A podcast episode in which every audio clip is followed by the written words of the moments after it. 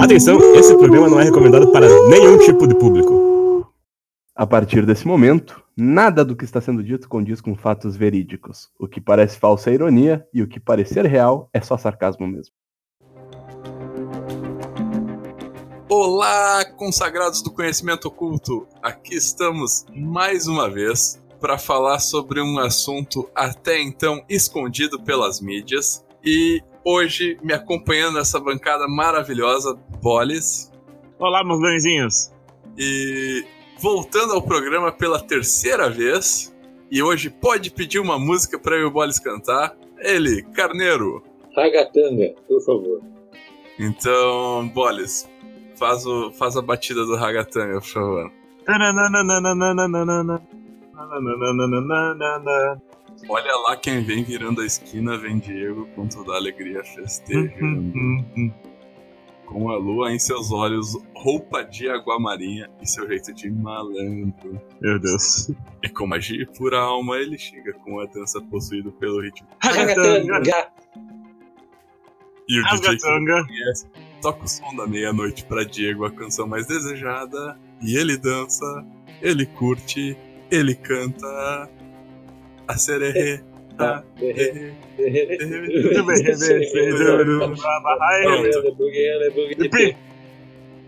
Foi declamado como um poema, já que é uma bela letra. E pra provar que você é um especialista e merece estar nesse programa, Mas Carneiro, de novo essa porra.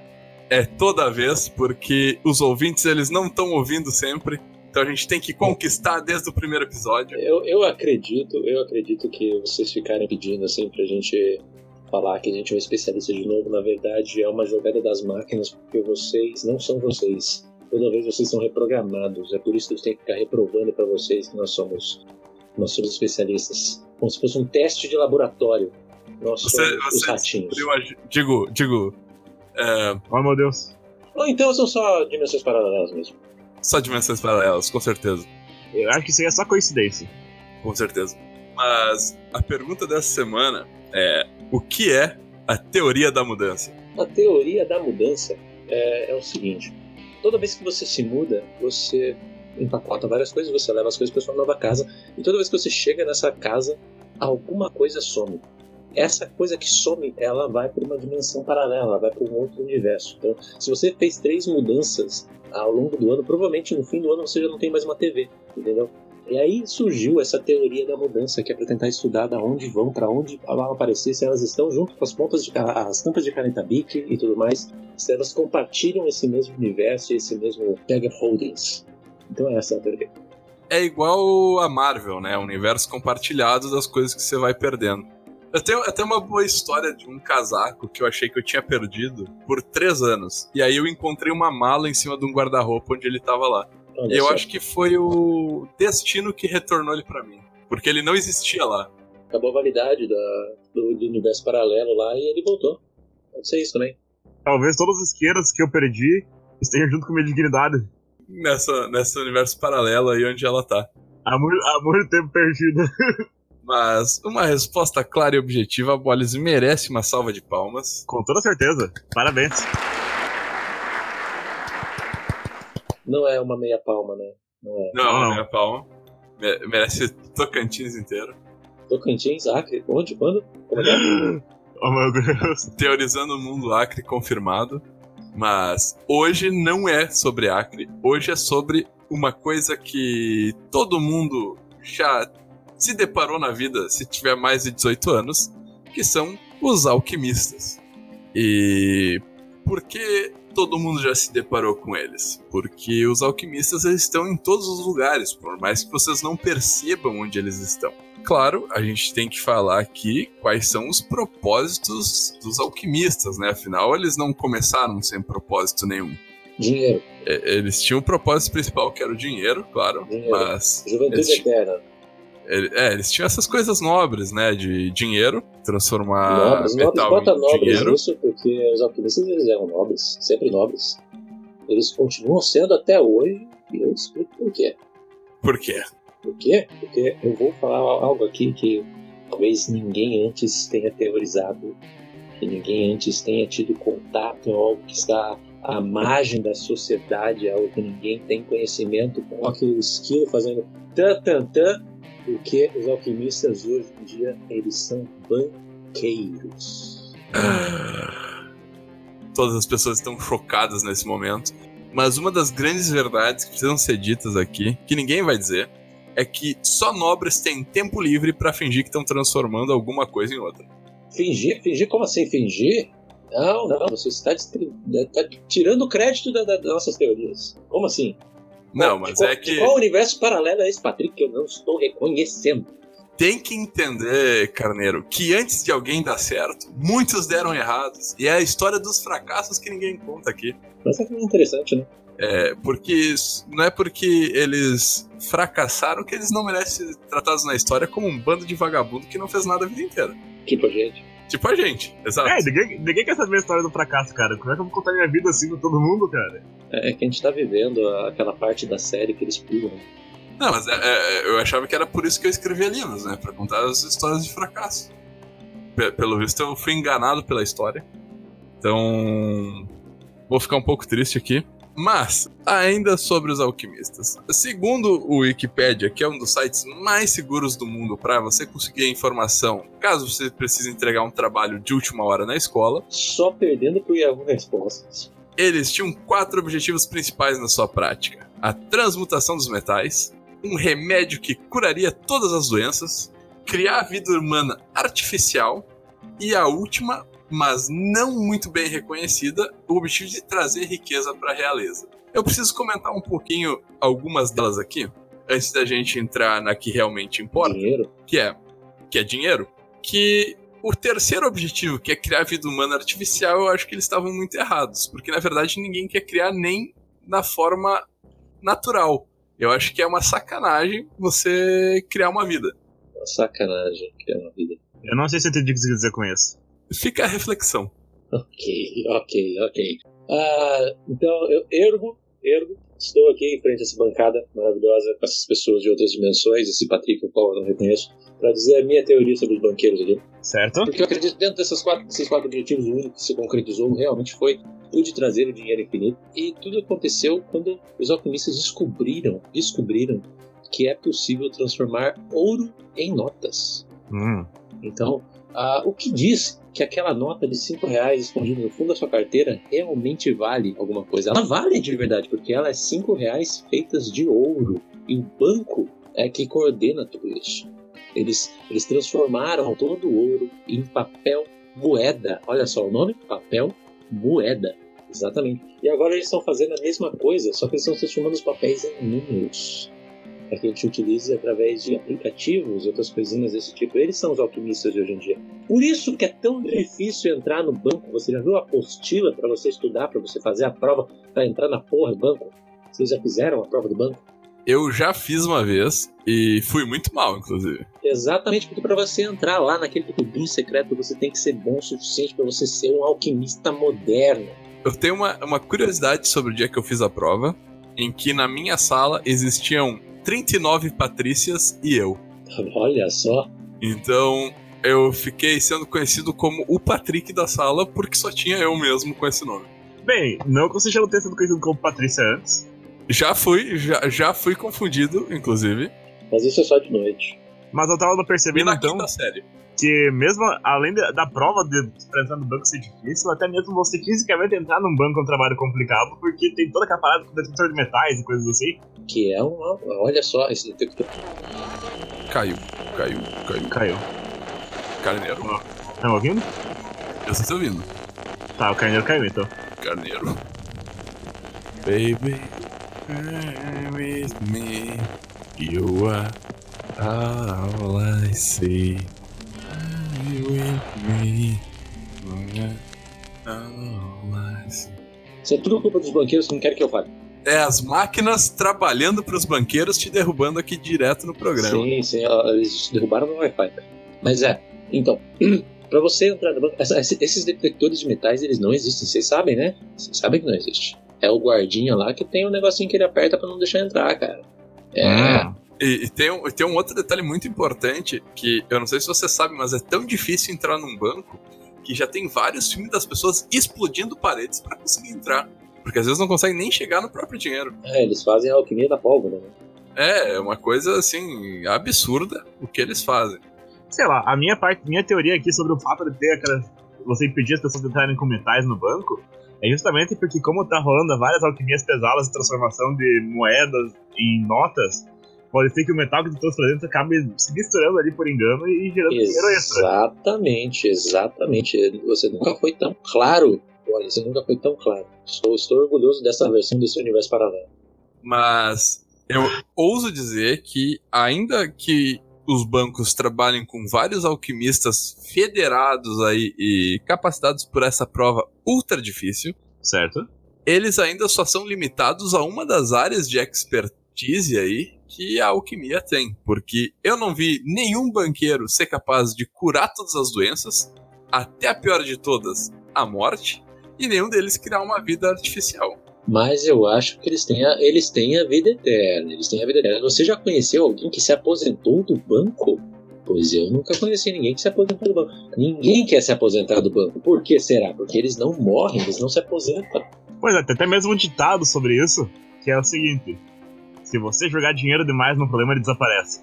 Ah, então talvez o dinheiro seja o principal foco da alquimia. Olha só, é o ouro, é o ouro. É o ouro. Silvio Santos está aí para provar que dinheiro, base de ouro que vale mais que dinheiro. Tanto que o Silvio Santos ele tem 90 anos há 90 anos já, então isso explica muita coisa. Ele vai comprando anos de vida com dinheiro.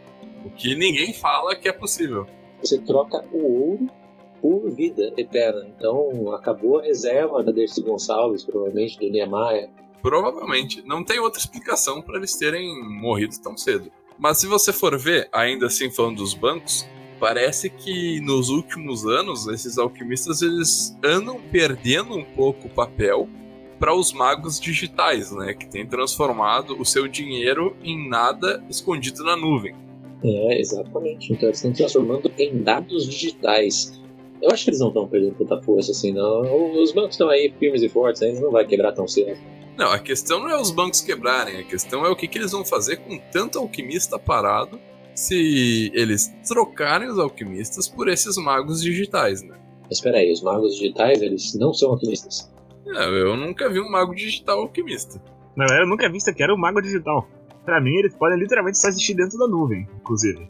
É, a gente já, já, quando a gente falou com a Carol, a gente introduziu ela aqui como a nossa estudante de ciências esotéricas da computação, então eu acho que ela é levemente formada nesse assunto aí de esoterismo computacional, que acho que deve levar em algum momento a magias computacionais, né? Então, tem todos esses detalhes aí que talvez a gente não saiba explorar ainda, mas eu não acho que eles sejam alquimistas. Ah, até porque pra mim esse negócio de nuvem é claramente magia elemental. Exatamente. Olha só, o Bolis sendo claro. O Bolis é a voz da razão desse programa. Claro como a nuvem, olha lá. Ah, meu Deus, eu nem sei o que dizer sobre isso. eu tô só estarrecido. O Bolis ele não pode receber elogios carneiros, tem que tratar ele na base da humilhação e sem água. É, isso é o que uma máquina diria, Patrick 2.0. Foi Pois é. descoberto de novo. Digo, Até porque você já sabe, você me conhece há vários anos, você sabe que energético tem água. E eu vivo a base do energético. Olha aí, energética é uma alquimia também. Eles transformam sêmen de touro em energia. até tem toda aquela teoria dos energéticos Monster, né? Que Monster vem aí do símbolo do capeta, logo tem magia envolvida e provavelmente alquimia. Sim, na sim, verdade, é com certeza alquimia. Aquele desenho das unhas lá, na verdade, é 666 em hebraico. Sim, sim, sim. Sim, sim, sim, sim, hebraico, ótimo. É um 3 virado pra baixo. Não, não, é literalmente isso. Deixa eu ver. Olha lá. O 6 realmente, em hebraico, se parece com o logotipo do Monster sendo feito três vezes. Olha só, quem diria, hein? Quem diria? vá, Quem vá. diria? É, vá, vá, vá. É, é, normalmente é isso que você fala quando alguém chega com uma teoria dessas. Vá, vá, vá. Vá, Vá, vá, vá, vá, vá. contar pra outra. É isso que. É, isso, é isso que você fala.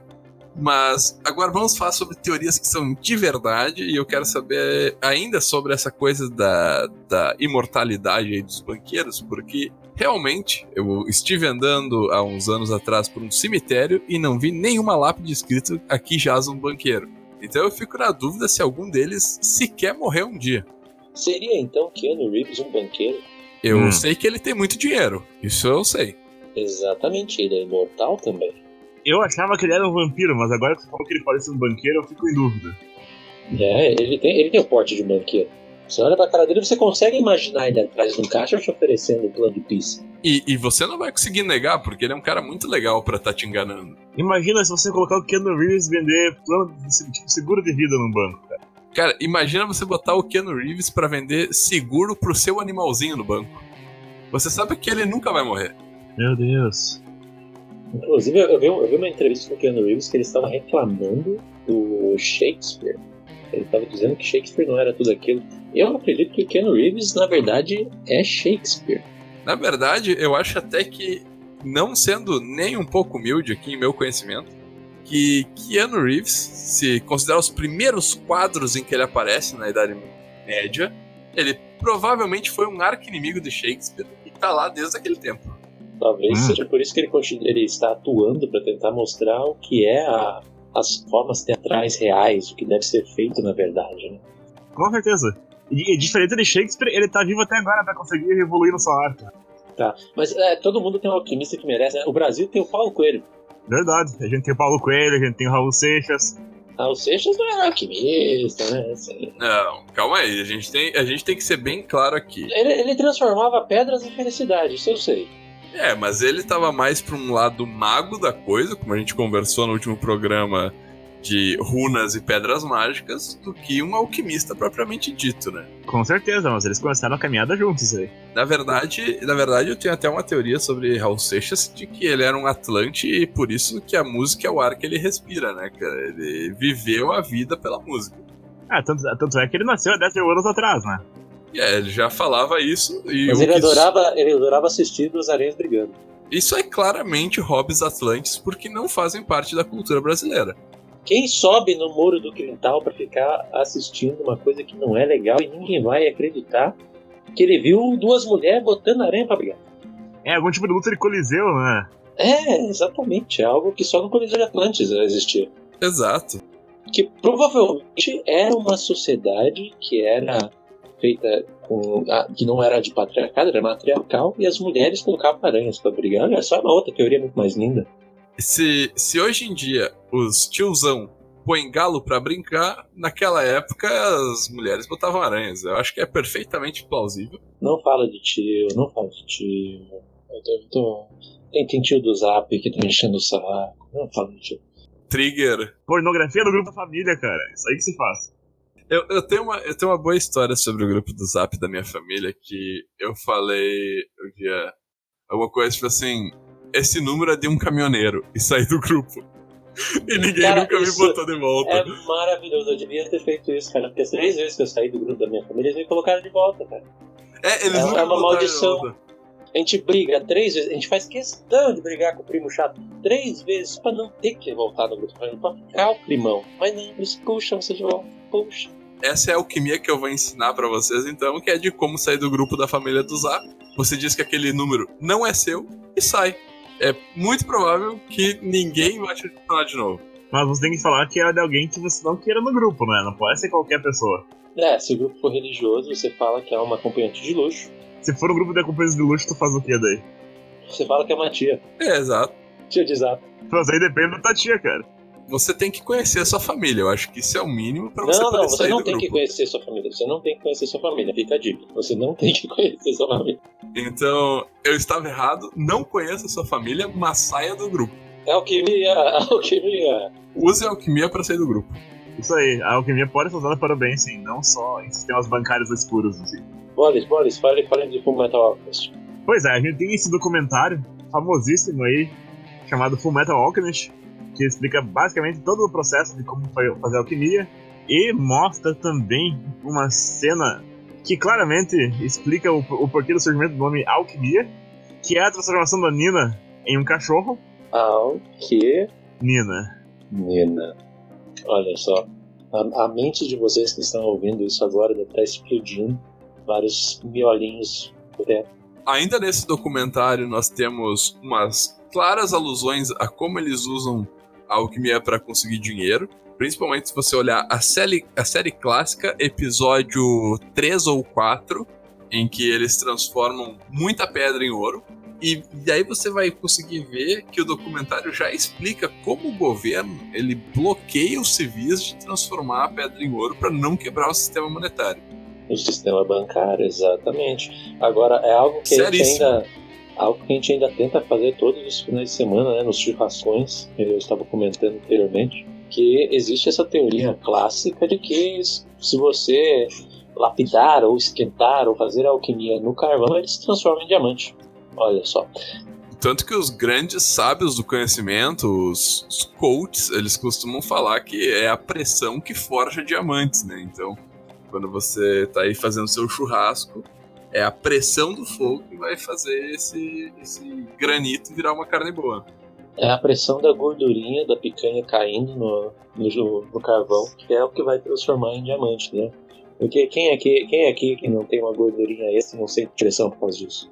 É, eu tenho uma gordurinha extra e sempre sou cobrado por causa disso. Especialmente em relação em ambiente familiar, né? Realmente. Esses almoços de família, mas agora se a gente levantou o assunto de Full Metal Alchemist, e a gente tem um ponto que eles levantam durante esse, esse documentário, que é os, são os tabus. Você faz, quando você faz uma alquimia ou uma transmutação de grande escala, você tem que sacrificar algo em troca. Certo. E eu tenho certeza que para produzir dinheiro você tem, que ser, você tem que fazer isso aí em grande escala, porque senão você não teria um sistema monetário funcionando. Então, mas é óbvio, mas é óbvio, é o sacrifício da humanidade. O banqueiro, ele não é humano. Você, você não consegue conversar com o banqueiro porque eles são pessoas extremamente chatas. Não, banqueiro daí é gente, isso aí a gente concorda. E, exatamente, ele mas perdeu aí... a humanidade pra, pra se tornar um alquimista. Mas aí a gente já tem claramente que eles estão trocando a própria alma para transformar o. Alma, alma, alma, Patrick, você está dizendo que alma, isso é um outro programa, cara. É alma, é verdade. Alma é algo que colocaram na nossa cabeça, velho. É, é o, é o 0,7% lá do Breaking Bad, cara. Tá faltando para ficar 100%. É o negócio que alguém colocou dentro de você, assim. É, colocaram dentro de você com força, sabe? Mas eu, eu, eu, eu, eu, eu, eu tenho duas coisas a acrescentar aqui sobre os tabus, pelo menos dos bancos. Eu acho que ou, ou eles vendem a alma, certo? Uma entidade superior para conseguir fazer essa troca, ou eles se alimentam da tristeza dos velhinhos. Não, não, não, não, eu discordo, eu discordo, porque velhinho é muito feliz no banco, cara. Velhinho acorda às 5 horas da manhã pra ir no banco, cara. Velhinho não pode ver uma fila preferencial, ele adora. Ele tá Calma feliz lá. de estar Oh. Calma lá. E se os velhinhos que vão no banco são bancários velhos, ainda trabalhando para o banco, para gerar uma tristeza coletiva e eles se alimentam da tristeza das outras pessoas. As outras pessoas, exatamente, porque aí eles ficam na fila preferencial e atrapalha a vida de todo mundo que tá indo lá. Olha Exatamente. Só. Eu vou te falar outra coisa. A minha teoria quanto a essa, essa situação é um pouquinho mais. Um, um, vai um pouquinho mais longe. Porque eu acho que os velhinhos que ficam na fila do banco muito cedo na real era gente jovem que simplesmente ficou presa na fila porque ela é um looping temporal. Porque 20 minutos na fila do banco parecem 3 horas. Mas eu, eu ainda concordo mais com a teoria de que eles fazem isso ah, para trazer a miséria das outras pessoas, porque os velhinhos também eles acordam cedo para ir no centro da cidade para dar comida aos pombos. E se eles são aliados aos pombos, eles não são boa coisa. Não, não, não, eu ainda não terminei de falar a teoria. Ela eles um jogam mais longe. dominó também, dominó. Quem, quem, quem, que pessoa boa joga dominó? Calma lá, calma lá, calma lá. Eu só tenho que fazer um adendo aqui. Que eu acho que o Carneiro usou a palavra-chave. Eles usam os velhinhos para fazer o quê? Se alimentar da miséria das outras pessoas. E se alguém está na miséria, significa que outra pessoa está no luxo. Então os bancos, eles se alimentam da miséria das pessoas para conseguir gerar dinheiro. Eu acho que esse é o grande motor da agência banco. Eles transformam miséria em dinheiro. Exato. A questão é a seguinte: essas pessoas jovens que vão no banco para pagar seu boleto ou algo assim, elas ficam presas nesse loop temporal na fila. Se o cara é jovem e tá indo no banco para pagar boleto, ele tá fazendo errado. Já tem digital agora, né, minha gente? Até que, no momento que ela envelheceu o suficiente, ela é compelida a trabalhar no banco e é assim que ele consegue mais gente velha pra continuar lá dentro. É gente velha e triste que tá há 300 anos presa numa fila, sabe? É claro que vai ter uma hora de tristeza e miséria ao redor. Com certeza. Eles estão tentando chamar os jovens para trabalhar no banco. É, eles prometem a riqueza e a vida, a vida infinita. Eu acho que eles têm uma boa proposta, mas eu acho que a tristeza talvez não valha tanto a pena. Se você aí que tá ouvindo acha que vale a pena, tente uma carreira no banco.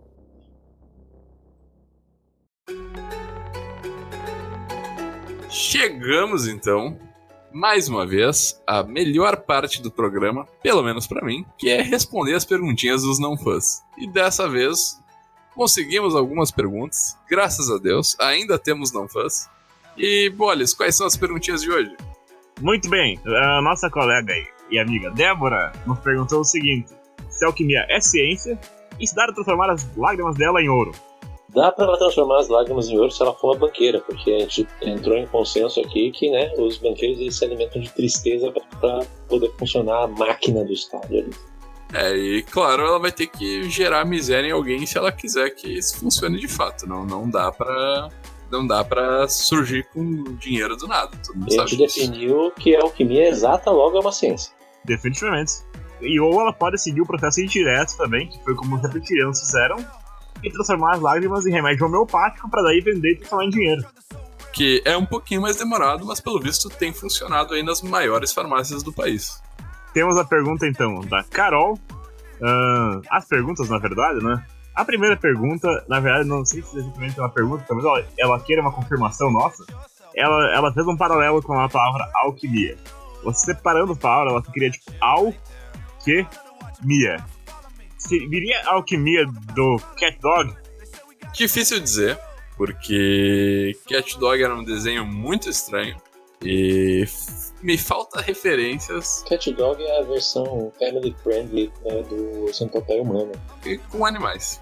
Então ele é um pouco complexo e eu sempre estranho o fato de os dois lados terem boca. Isso indica que não tem um lugar específico para sair os excrementos da criatura. E tanto é que a minha teoria é que eles revezam. E eu acho que ele é tipo um Frankenstein novo, só que sem um Frankenstein. Centopeia humano. É que eles são uma centopeia humana reversa, porque a centopeia humana você liga o final de tudo no início do outro, sabe? E esse aqui você juntou o final dos dois, assim. Eu só vou responder sim, mas também talvez. E se pá, não. Acho que essa é a melhor resposta. Isso aí, com certeza, mas pode ser que sim, talvez não. Abrange tudo.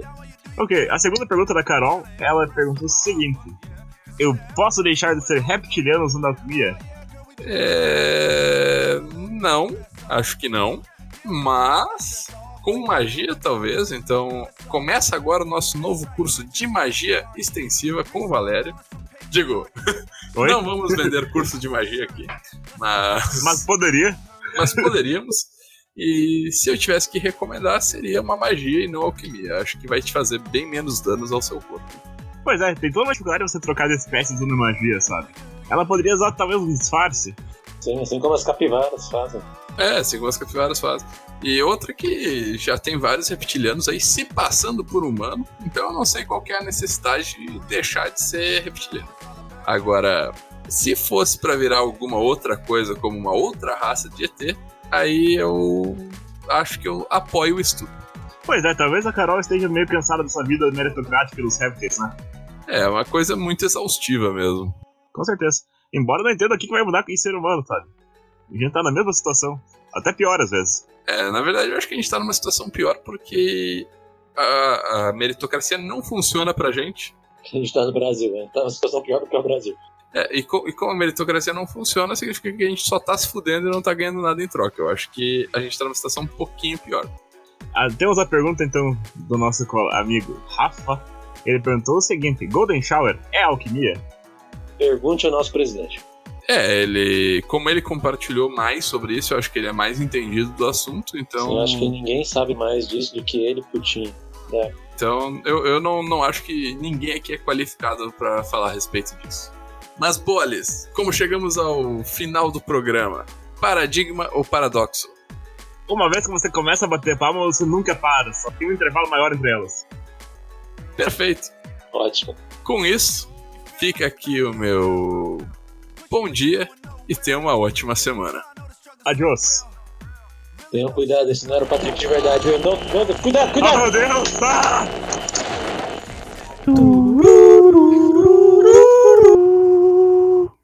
Leão do Proerd despertando tesão nas pessoas. Link irado.net. Linkirado.net. Meu Deus, tem mesmo, cara. Fizeram a leoa do Proerd. É que, cara, vai ter, vai ter porque é um programa dos Estados Unidos, não é só do Brasil. Ah, tá. Leão do Proerd, Rule 34. Pronto. É literalmente o que eu tava pesquisando agora. Pera, e eu já tenho aqui pra te mandar o link, cara. Proerd, Rule 34. é exatamente isso que eu vi. Caralho, por quê? Proed é o programa, Proed é o tesão. o Daí é o programa. Usando todas as drogas, ensinando a ter tesão.